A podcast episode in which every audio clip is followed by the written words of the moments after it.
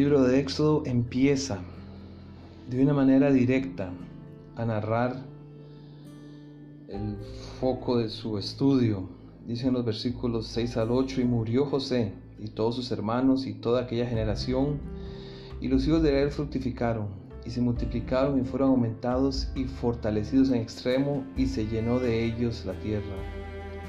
Entre tanto, se levantó sobre Egipto un nuevo rey que no conocía a José. Y la pregunta es, ¿quién era ese nuevo rey? Si la Biblia hubiese dado ese dato, no habría tantas discusiones y estudios al respecto. Pero considero que Dios muchas veces desea que nosotros dediquemos tiempo a estudiar, a meditar, a investigar, porque eso nos hace crecer en el conocimiento, en aplicar la mente en cosas positivas. De acuerdo a Primera de Reyes, capítulo 6, versículo 1, que es un texto clave en la cronología bíblica, dice, en el año 480 después que los hijos de Israel salieron de Egipto, el cuarto año del principio del reino de Salomón sobre Israel, en el mes Sif, que es el mes segundo, comenzó él a edificar la casa de Jehová. Quiere decir que en el cuarto año que sabemos es el 970 a.C. Habían transcurrido 480 años. O sea, esto nos lleva al 1450 a.C. para la época del Éxodo.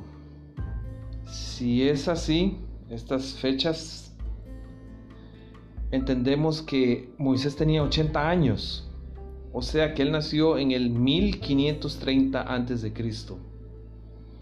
¿Qué era lo que había sucedido en Egipto desde José hasta esa época? Luego de José hubieron algunas dinastías fuertes, pero finalmente las últimas dinastías fueron bastante débiles, a tal punto que entró un poder extranjero de origen semítico, un pueblo llamado en la historia los Ixos, y ellos fundaron la décimo séptima dinastía. Ellos tenían carros de guerra, tecnología militar no conocida en Egipto y sometieron a los egipcios. Y siempre ha sucedido así en la historia. Quien tiene lo último en la tecnología es quien finalmente va a controlar al resto de los pueblos. Pero en el sur, en la ciudad de Tebas, se levantó un faraón en una pequeña región, un líder, Sekenenre, que inició una rebelión en contra de los Ixos.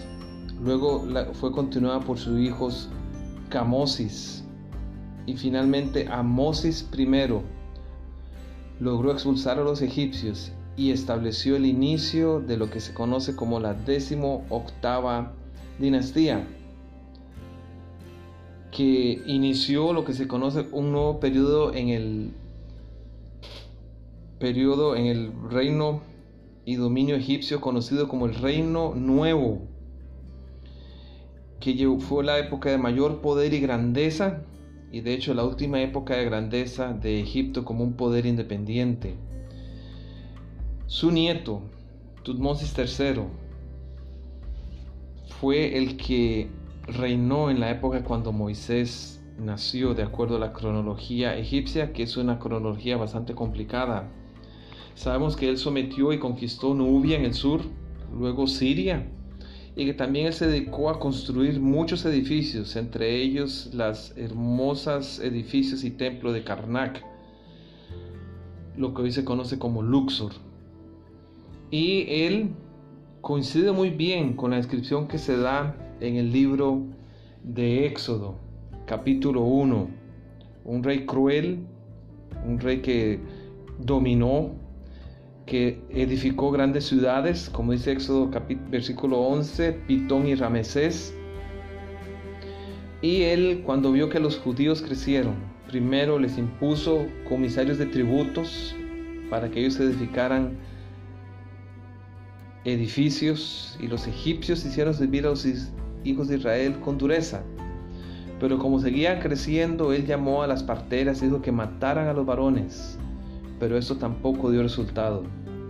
Finalmente, Él envió en el versículo 22 a echar al río a todo hijo que nazca y a toda hija preservar la vida.